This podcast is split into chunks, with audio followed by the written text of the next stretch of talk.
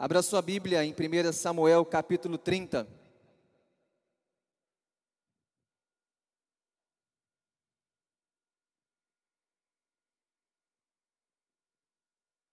Primeira Samuel capítulo 30. Talvez você está pensando assim, mas não foi esse texto que eu olhei hoje cedo? Foi ele mesmo.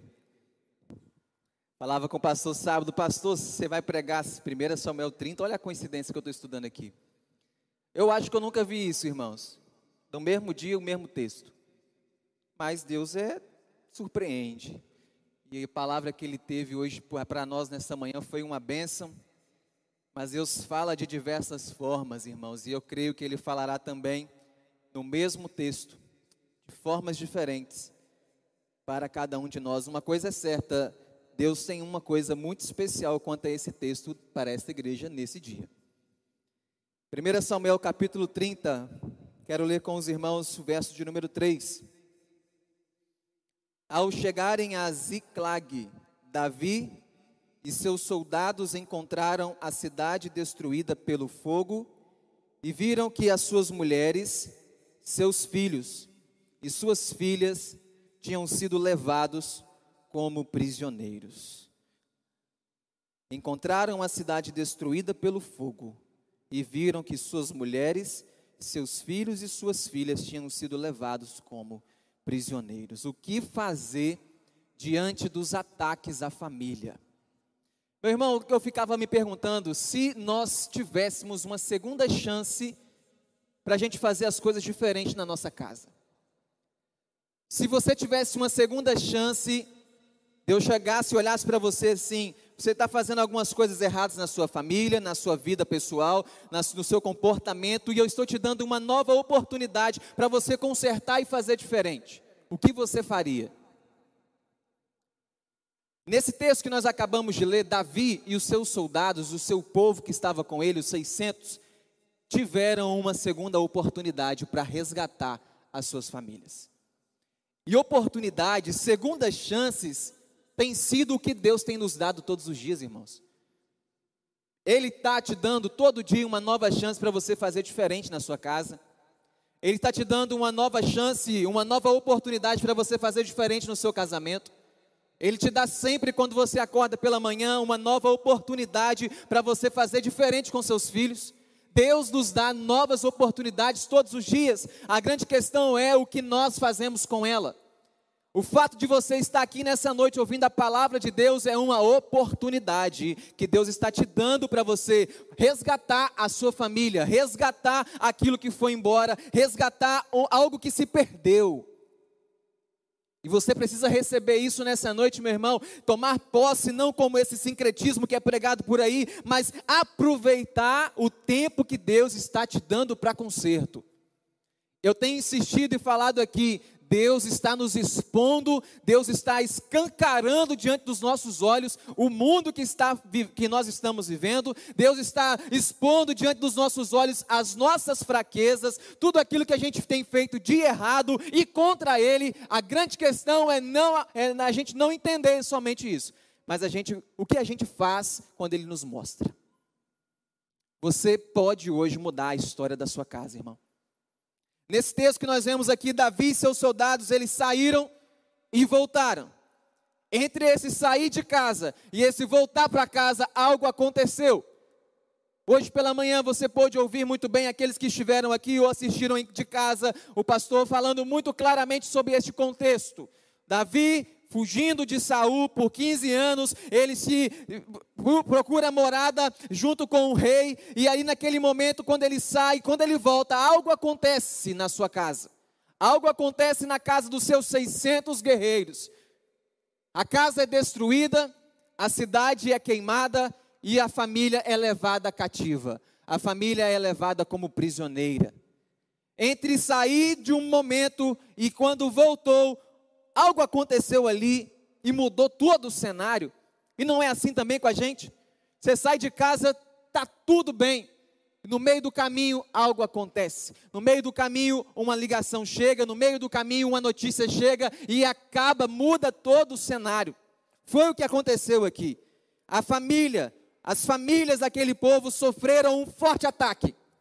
implacável pelos amalequitas que chegaram, aproveitaram o momento que aquele povo não estava lá, tacaram fogo em tudo, levaram todos os bens e levaram todas as famílias embora. E a Bíblia, quando relata esse texto, eles chegam, vislumbram aquele lugar e talvez ficaram se perguntando: o que, que aconteceu aqui? Sofreram um forte ataque. Se você for ler nesse contexto, a Bíblia fala que eles atacam a cidade, a Bíblia fala que eles atacam a família, a Bíblia fala que eles atacam os bens, porque eles roubam os bens, depois Davi recupera, e a Bíblia fala que eles também atacam a mente deles. Será que não é o que a gente está vivendo nesses dias, irmãos? A cidade sendo atacada fortemente na questão social, a cidade sendo atacada fortemente quanto à questão do pecado, não é preciso ir muito longe para ver coisas estarrecedoras acontecendo. Olhe para dentro de Ecoporanga. Um, como um pai pode estuprar uma criança de seis anos, abusar, e pasmem, o comentário que chega, que acaba agredindo por um pássaro que soltou. Não sei se é verdade, mas olha o nível do caos que nós estamos vivendo na nossa própria cidade. Esse é um dos milhares de exemplos que a gente poderia citar aqui. A família está sendo atacada. Levaram as famílias de Davi, levaram as famílias de todos os 600 guerreiros de Davi. Eu tenho falado, o diabo tem tentado todo o tempo destruir família. A família é a base da sociedade e ele sabe muito bem disso que se ele toca na família, ele derruba. Ele ataca os filhos, ele ataca casamento, ele ataca relacionamento, porque ele está como aqueles amalequitas, implacável, tentando derrubar e destruir. Ele ataca a vida financeira, levaram os bens, levaram tudo aquilo que eles tinham de riqueza. A, a Bíblia fala que eles levaram tudo embora. E a gente tem visto também muitas pessoas sendo atacadas nessa área, e por que não dizer da área mental? Talvez o maior campo de batalha hoje que nós estamos vendo seja a mente, o psicológico. Quantas pessoas enfermas na alma, quantas pessoas abatidas que não sabem como lidar com os seus sentimentos, não sabem como lidar com o medo, não sabem como lidar com a ansiedade, não sabem como lidar com o amanhã. A sociedade que nós estamos vivendo hoje também está sob ataque. A cidade, a família, os bens e a mente. Nós estamos sendo bombardeados, irmãos. E a grande questão é: o que eu faço diante desses ataques? Qual é a minha atitude diante desses ataques? Como eu me comporto? Qual é a minha postura? E Davi e aqueles soldados, eles precisaram fazer alguma coisa para mudar aquele cenário. Não era o cenário que eles esperavam chegar quando eles estavam vindo de viagem. Mas o que me chamou a atenção aqui é que eles estavam voltando. E será que Davi não cometeu um erro nesse momento? Que ele deixou a casa dele desguarnecida? Será que não foi um erro de estratégia de Davi, de, de levar todos os soldados, todo o seu exército para lutar uma guerra e deixou descoberta, sem vigilância, as suas próprias casas? Eu ficava pensando nisso, porque se tivesse levado metade, ficado metade, teriam guerreado contra os amalequitas. A família talvez não seria levada como prisioneira, não teriam ateado fogo naquela cidade? Será que não foi um erro de estratégia de Davi falar assim: vamos todo mundo, não tem problema, vai ficar tudo bem? Davi talvez poderia ter pensado deixado alguns ali para segurar a barra, mas ele estava interessado em guerrear, se você ler os capítulos anteriores, Davi estava interessado em batalha, Davi estava interessado em guerrear, e Davi estava interessado em expandir o seu território, a sua força, aumentar o seu exército. Meu irmão, eu fiquei pensando: será que eu e você não estamos fazendo como Davi? Estamos preocupados com os nossos territórios, ampliar as coisas que nós podemos ter, buscar cada vez mais bem, cada vez mais posse, cada vez mais poder, status, e não estamos deixando a nossa casa desguarnecida? Será que a gente não tem agido como Davi e pensado assim: o que está mais importante é o que eu posso ter lá fora, não é o que eu tenho dentro de casa? E com isso, dentro da sua casa está sofrendo um bombardeio e você está deixando a casa vazia, sem proteção. Neemias, onde ele vai proteger os muros, ele fala: tapem as brechas, não deixa nenhuma brecha, porque senão os nossos inimigos vão entrar. Cuidado, meu irmão, para você não estar ocupado demais com as suas guerras e despreocupado com a sua casa. Preocupado demais em trabalhar, preocupado demais em buscar bens, dinheiro, e a sua casa está ficando exposta. Se Davi tivesse deixado alguns dos seus soldados ali, talvez, talvez aquela casa, aquelas famílias poderiam ter sido poupadas da dor. O que a gente faz diante dos ataques à família? No versículo 3, a palavra de Deus diz que ao chegarem a Ziclac, Davi e seus soldados encontraram. O que, que eles encontraram? Uma cidade destruída. Primeira atitude que eu posso aprender aqui, que a gente pode fazer diante dos ataques à família, irmãos, é encarar a realidade. Não é fácil, mas a gente precisa encarar a realidade. Davi e os seus soldados chegaram ali e a realidade que encontraram diante dos seus olhos foi de guerra, foi de destruição. A realidade ao chegarem daquela, daquele momento, quando chegam seus soldados, foi de tragédia. Não tinha nada do que aquilo que eles deixaram antes. Levaram tudo. Levaram seus familiares, levaram suas posses, e talvez eles chegando ali naquele cenário, talvez no alto, começaram a ver uma fumaça ali, e talvez um ou outro perguntando o que está acontecendo, o que, que será que houve lá, e talvez o medo foi tomando conta, e quando eles chegam lá, talvez eles pensaram: meu Deus, que aconteceu? Esse foi o choque de realidade que eles tiveram que enfrentar. E a realidade, ela é assim. Ela nos confronta. A realidade, por muitas vezes, ela nos amedronta. A situação, o estado, a realidade que Davi e os seus soldados contemplam neste texto foi desesperadora. E eu tenho um temor no meu coração, irmãos, que a gente não tenha a, o senso e o discernimento de entender a realidade que está diante dos nossos olhos. É um temor no meu coração que a gente esteja vivendo nessa vida, como eu disse num dia aqui que eu falei sobre Noé, que as pessoas estavam comendo, bebendo e se casando como se nada tivesse acontecendo. A realidade nos olhos de Davi chegou ali para ele e falou assim: O que, que houve aqui nessa casa? Eu tenho um temor no meu coração se a gente não está fazendo como o pai do filho da sunamita. Que a Bíblia fala que ele grita, ai, a minha cabeça, ai, a minha cabeça. E chegam diante do pai o servo e fala assim: não quero nada com isso, leva para a mãe dele. O servo leva para a mãe que ficou com ele ali no seu colo durante até o meio-dia. A Bíblia fala que ele morreu. Mas aquele pai, ele foi totalmente inerte, indiferente à situação e falou: Não é comigo. O filho morrendo dentro de casa. Ele não reagiu e o filho morreu. Temor no meu coração, irmãos, e a gente está diante de tudo que Deus tem nos mostrado, diante de toda a tragédia que a gente tem visto na humanidade, e a gente viver, caminhar, fazer as nossas coisas como se nada tivesse acontecendo. Talvez tenha alguém morrendo dentro de casa e a gente não está vendo. Essa foi a realidade diante dos olhos de Davi, uma realidade chocante, uma realidade que os expuseram porque eles não estavam preparados para viver aquela questão. E por vezes a realidade nos faz recuar. A Bíblia diz que eles, ao verem aquilo tudo, eles choram. Às vezes, quando a gente olha para dentro de nós, para dentro da nossa casa, e a gente vê tudo bagunçado, a gente vê as coisas desajustadas, por muitas vezes a gente, às vezes, recua.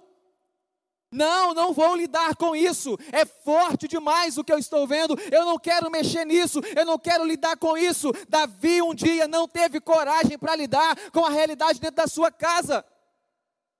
Os irmãos já ouviram o pastor pregar aqui. Ele não confrontou os seus filhos. E o que aconteceu? Ele perdeu toda a sua família. Meu irmão, a palavra de Deus para você hoje aqui é: encare a realidade. Por mais que doa, por mais que exprima, é, exprima dentro de você uma dor que você não vai conseguir controlar, por mais que isso te exponha, encare. A gente não quer apertar a ferida. A gente não quer tratar de algumas questões que estão dentro do nosso coração. A gente não quer tratar de alguns pecados que a gente acaba cometendo, porque é mais fácil recuar. É mais fácil ficar parado e não tomar decisão. Não tomar decisão já é uma decisão, meu irmão. A realidade que está diante dos olhos daqueles soldados e de Davi foi preocupante. Eles ficaram talvez sem saber o que fazer e foram chorar. E eu não sei com que realidade você está vivendo dentro da sua casa, meu irmão. Você vai ter que lidar com ela. Você vai ter que sentar com a sua esposa e falar: Ó, oh, não está direito alguma coisa aqui. A gente vai ter que conversar. Você vai ter que olhar para o seu relacionamento com seus filhos e falar assim: meu filho, senta aqui, tem que consertar uma coisa aqui. Você vai ter que olhar para dentro de você e olhar os pecados que você está cometendo, chegar diante de Deus, se quebrantar e falar: Senhor, eu me arrependo. Você vai ter que lidar, meu irmão, com essa realidade, porque ela está diante dos seus olhos e ela não vai sair daí.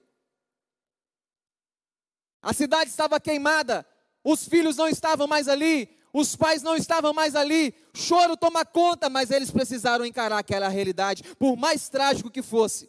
E muitas pessoas hoje estão em casa mas não encaram a realidade que está dentro de casa.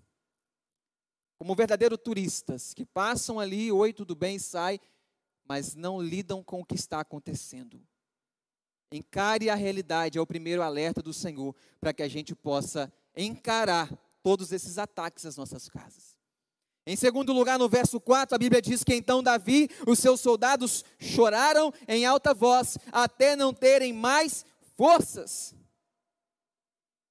homens de guerra que chegaram naquela situação e olharam, a única coisa que eles conseguiam fazer diante daquele cenário trágico era chorar. E choraram tanto que perderam as forças, meu irmão. Segundo a atitude que Deus está nos ensinando aqui, você vai ter que aprender a chorar. Diante dos ataques à família, você vai ter que aprender a chorar. O choro daquele povo era um choro desesperador. O choro dos soldados, os 600 soldados de Davi que estavam com ele ali, era um choro angustiante. Era um choro preocupante, eles se perguntando onde é que estão os nossos filhos, onde é que estão as nossas famílias, onde é que estão as nossas riquezas. Levaram tudo, não sobrou nada, todo mundo foi levado como prisioneiro. A alegria, perderam de, a alegria de viver, foi levada junto com eles. Com certeza eles não esperavam aquela situação, mas a Bíblia fala que eles choram. No meio de uma situação caótica, eles choram.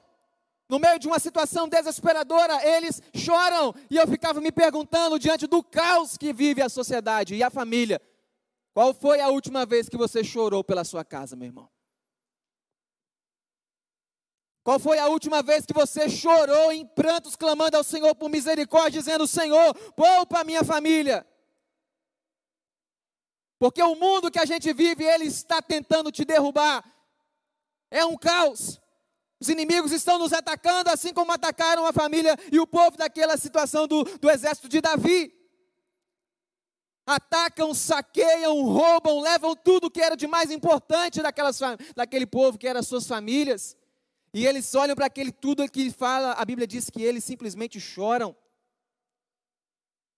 Joel, no capítulo 2, irmãos, vai nos dizer lá: chorem os sacerdotes, ministros do Senhor, e digam: poupa o teu povo, ó Senhor, e não entregues a tua herança ao opróbrio ou à vergonha, para que os gentios o dominem, para que diriam entre os povos: onde está o seu Deus? Nós perdemos a capacidade, irmãos, de chorar pelas nossas casas. Diante de um ambiente trágico, a gente já não chora, sabe o que a gente faz? A gente continua vivendo, trabalhando como se nada tivesse acontecido. Mas Davi e os seus soldados falaram: não, nós vamos chorar, porque diante disso que a gente está vendo, eu tenho que clamar e tenho que falar: Senhor, o que, que aconteceu aqui? Deus está nos convidando, irmãos, para que a gente se volte diante dessa triste realidade e chore. Neemias, quando recebeu um relato de como estava Jerusalém, a Bíblia fala lá que quando eu ouvi essas coisas, eu sentei-me e chorei. Lamentei-me por dias, jejuei e orei ao Deus dos céus. Qual é a nossa atitude diante da tragédia que a gente vive?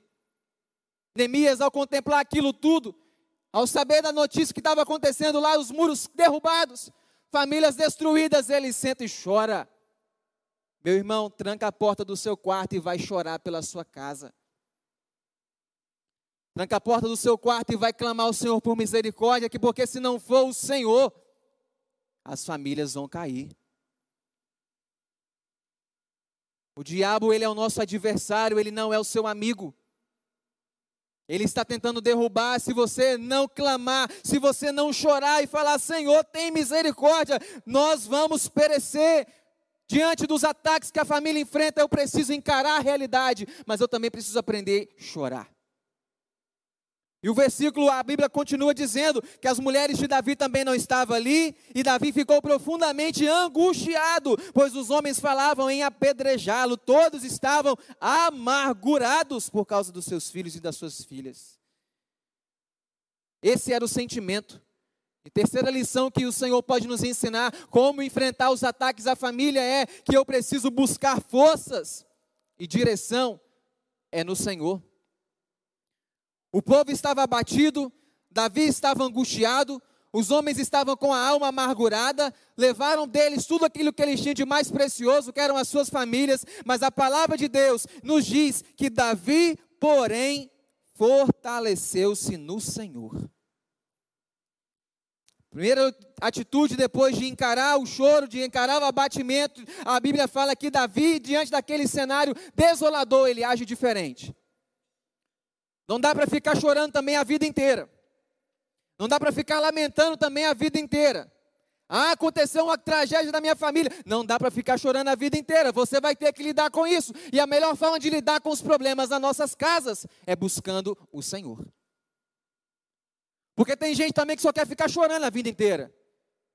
Ah, mas a minha casa está uma tragédia. Ah, minha casa está uma bagunça. Ah, meu filho não me respeita. Ah, eu não sei o que aconteceu. O pecado entrou na minha casa. Eu só quero chorar. Eu não quero fazer mais nada. Meu irmão, tem tempo de chorar? Tem. Eclesiastes 3 diz que há tempo para todas as coisas. Tempo de chorar. Mas também tem tempo de você agir. A mulher a viúva que eu preguei aqui no último culto, a Bíblia fala que ela não ficou chorando a vida inteira. Aí olha para a casa dela, o marido se foi, deixou uma dívida, ela toma uma atitude. Vai procurar o profeta e fala: Eu preciso que você me ajude. Ele fala: O que, é que você tem em casa? Eu tenho uma vasilha, já está bom, dá para fazer um milagre na sua família. Ela toma uma atitude. Não dá para você ficar só chorando. Davi olha aquele cenário, ele fala: Eu, porém, eu vou mudar essa história agora. Eu vou procurar forças no Senhor. Eu não vou procurar forças em um remédio que vai me fazer dormir. Eu não vou procurar forças em um livro de alta ajuda. Eu não vou procurar forças em uma ciência. Não, porque elas não terão respostas para mim. Elas não terão a vida que eu preciso. Elas não terão a mudança que eu preciso. Eu não vou dar lugar ao choro e à tristeza. Eu vou me fortalecer no Senhor. Meu irmão, o que está faltando talvez hoje na sua casa, além de encarar a realidade e chorar, é buscar o Senhor. É buscar se fortalecer no Senhor, diante do caos, da dura realidade, da ameaça de morte, da tristeza. Davi fala: Eu vou fazer diferente, eu vou buscar forças no Senhor. E a palavra de Deus diz que nós podemos todas as coisas naquele que nos fortalece. Por que então você não busca o Senhor? Se a Bíblia nos diz que nós poderemos todas as coisas naquele que nos fortalece, a Bíblia fala que a força não vem do meu braço, é dele, ele é quem me fortalece. Davi conhecia muito bem o Senhor que estava com ele, ele se recusa ao desânimo, ele se recusa ao desespero e ele fala: Eu vou buscar o Senhor. Me fortaleça, Senhor, porque eu preciso fazer alguma coisa aqui no meio desse cenário. Ele tinha muitas razões para ficar chorando, tinha. Ele tinha muitas razões para parar e lamentar e falar: Eu não faço mais nada. Tinha risco de morte. A Bíblia fala que os homens, os soldados dele, estavam tão irados que estavam procurando apedrejar Davi, colocar a culpa nele. Ele olha aquilo tudo, ele poderia falar: Eu desisto. Porque é assim que funciona. Deus tem relacionamento. Ele fala conosco. Davi sabia que mais importante que a intensidade, era preciso ter uma direção certa, porque ele não queria errar de novo. Meu irmão, muitos dos nossos erros poderiam ter sido evitados se você tivesse ouvido a voz de Deus. Muitos dos pecados que a gente comete poderiam ter sido evitados se a gente tivesse parado e consultado o Senhor. O que, é que o senhor acha disso, Deus? Muitas tragédias, muitos choros na sua família poderiam ter sido deixados de lado, poderiam ter sido superados e talvez nem passados se você tivesse olhado e falado: Senhor, o que eu faço?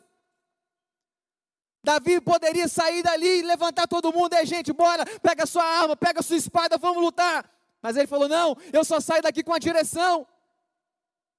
Deus não é Deus de nos deixar perdidos, irmãos. A palavra dele está cheia de manual, está cheia de ensinamentos, direcionamentos para todos nós. O grande problema é que errais por não conhecer as Escrituras e nem o poder de Deus. Você quer pagar para ver?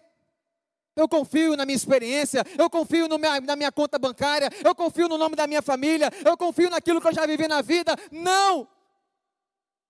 Louco quem vive assim. Davi sabe e ele fala: Eu vou buscar direção em Deus. Meu irmão, o chamado de Deus para nós é: encare a realidade, encare, chore, chore, mas também busque. Feche a porta do quarto e fala: Senhor, o que, que eu faço? Eu não sei o que fazer. Só o Senhor pode me ajudar. Abre o coração, irmão. Davi perguntou e Deus respondeu. O que você está esperando para pedir direção ao Senhor, meu irmão? Até quando você vai confiar no seu próprio entendimento, como a Bíblia diz que confie no Senhor? Você vai errar, você vai ser enganado, você vai ser iludido, você vai ser ludibriado. Deus não. Você só conhece o agora, Deus conhece o amanhã, meu irmão. Por que então tentar continuar batendo cabeça achando que consegue? Busque ao Senhor. Quando Davi decide buscar o Senhor, sabe o que aconteceu? Deus começou a trabalhar. É assim que faz a nossa vida. A Bíblia fala que quando ele busca, ele pergunta, o Senhor responde: pode ir, é certo que você vai alcançar. E no versículo 11, do nada, eles encontram um homem, um egípcio no meio do campo, e eles tragam para Davi. Aquele homem estava ali, talvez ali, brincando, sossegado, quietinho. Do nada aquele homem apareceu. Você acha que é do nada? Não, Deus que colocou aquele homem ali, a Bíblia fala que eles cuidam dele, dão comida para ele, dão água para ele, e ele, Davi, chega fala assim: Quem é você? De onde você veio? Sabe o que, que ele respondeu? Eu sou um egípcio, servo de um amalequita.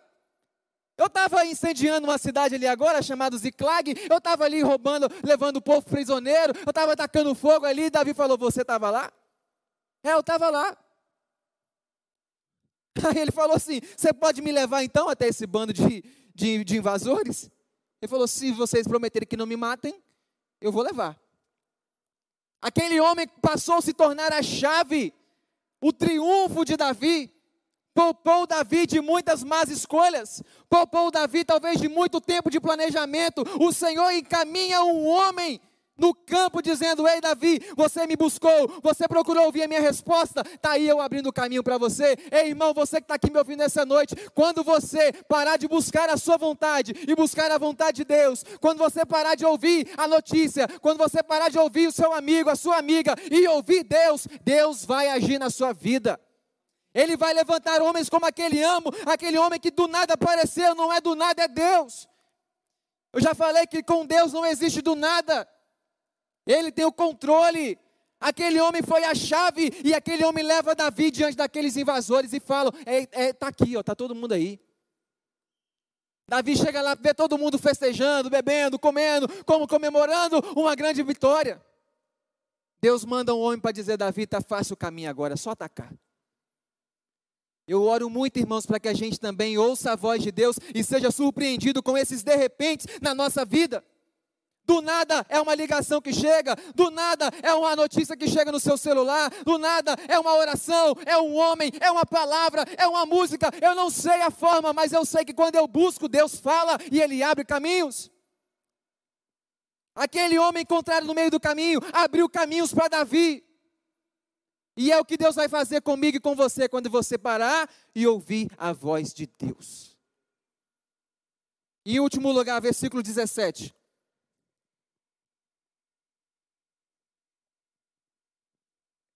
Davi os atacou no dia seguinte, desde o amanhecer até a tarde, e nenhum deles escapou, com a exceção de 400 jovens que montaram em camelos e fugiram.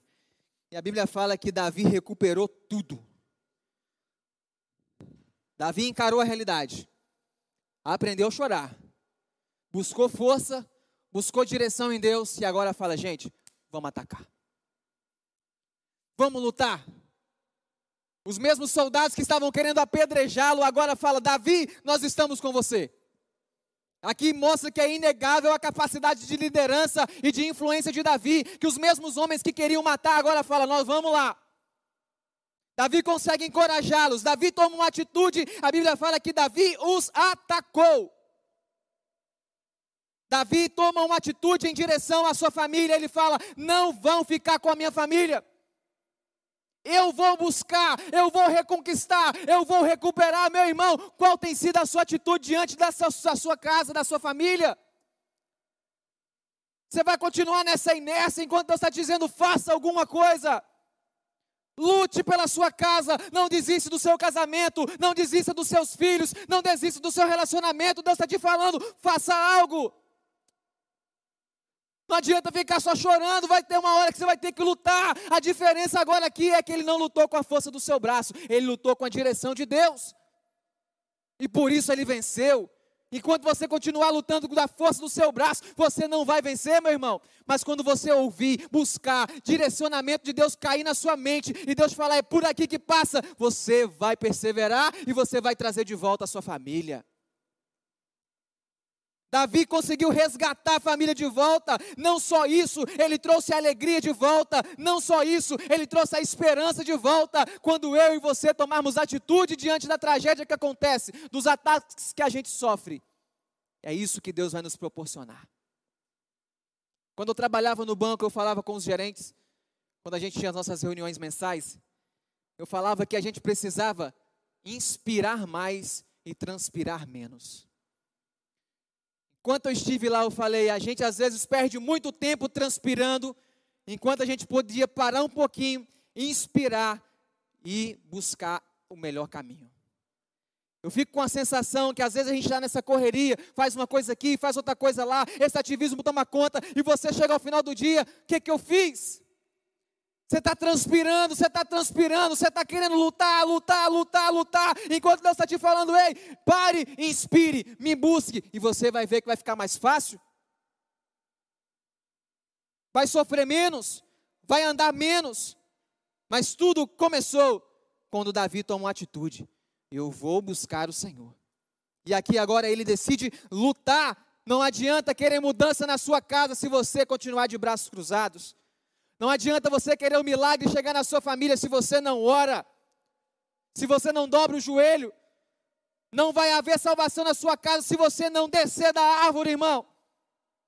Descer da árvore é descer do orgulho, descer da inércia. É o que Jesus falou com Zaqueu. Depois que ele desceu, a família foi salva. Qual atitude você vai precisar tomar para você salvar sua família? Ontem, Davi tinha visto uma família sendo levada. E aqui nesse momento a Bíblia fala que ele recuperou tudo. Uma reação inconformada em relação ao caos trouxe de volta a alegria e a esperança para aquela família. Você vai precisar se conformar com a situação e com o cenário que você vive. Porque é melhor você se conformar e cair na zona do confronto do que você se conformar e continuar na zona da mesmice. Nada vai mudar. Davi falou: Eu vou lutar. E a situação mudou. Eu quero concluir, meu irmão, com o versículo 18 e 19, que a Bíblia nos diz assim: Davi recuperou tudo o que os Amalequitas tinham levado, incluindo suas duas mulheres. Nada faltou, nem jovem, nem velhos, nem filhos, nem filhas, nem bens, nem qualquer outra coisa que fora levada. Davi recuperou tudo. A obra que o Senhor vai fazer na nossa família vai ser completa. Vai recuperar é todo mundo vai recuperar a alegria, vai recuperar a, a, esperança, vai recuperar a paz, porque Deus não é Deus de obras inacabadas. Davi saiu para lutar, mas Deus falou: vai trazer todo mundo, Davi. Eu estou com vocês, vai trazer todo mundo a alegria resgatada, a família transformada, a esperança renovada. Foi o que aconteceu, mas antes eles precisaram encarar a realidade, chorar, buscar força e direção do Senhor e lutar. E aí eles viveram a restituição do Senhor. Eles viveram a família sendo reconquistada. E eu creio, pelos olhos da fé, que nós veremos as famílias sendo reconquistadas. Creio pelos olhos da fé que veremos testemunhos de casamentos reconquistados. Veremos relacionamento de pais com os filhos transformados. Porque quem faz a obra não é o homem, é Deus. Davi lutou, mas quem deu a direção foi Deus. Quem mandou o homem no meio do caminho foi Deus. Quem, quem vai abrir as portas para a sua casa vai ser Deus. Quem vai dar a direção e a estratégia vai ser Deus. Quem vai fazer, quem vai lutar vai ser você. Mas Deus começa, Deus termina. A grande questão é: você vai querer encarar ou vai preferir ficar adiando? Davi não ficou só chorando. E no Salmo 43, 5 diz assim: Por que estás abatida, ó minha alma? Por que te perturbas dentro de mim? Espere em Deus, pois ainda ainda o louvarei. A Ele, meu auxílio e Deus meu. Você não vai ficar só abatido, meu irmão. Você não vai ficar só angustiado, por mais que doa no seu coração. Se você crê e esperar em Deus, você vai ver o ainda de Deus acontecendo. Eu ainda o louvarei, eu ainda contemplarei o que Deus fará na minha casa. É o que Deus vai fazer na sua vida se você esperar em Deus e confiar no Senhor. Amém? Feche seus olhos, vamos orar.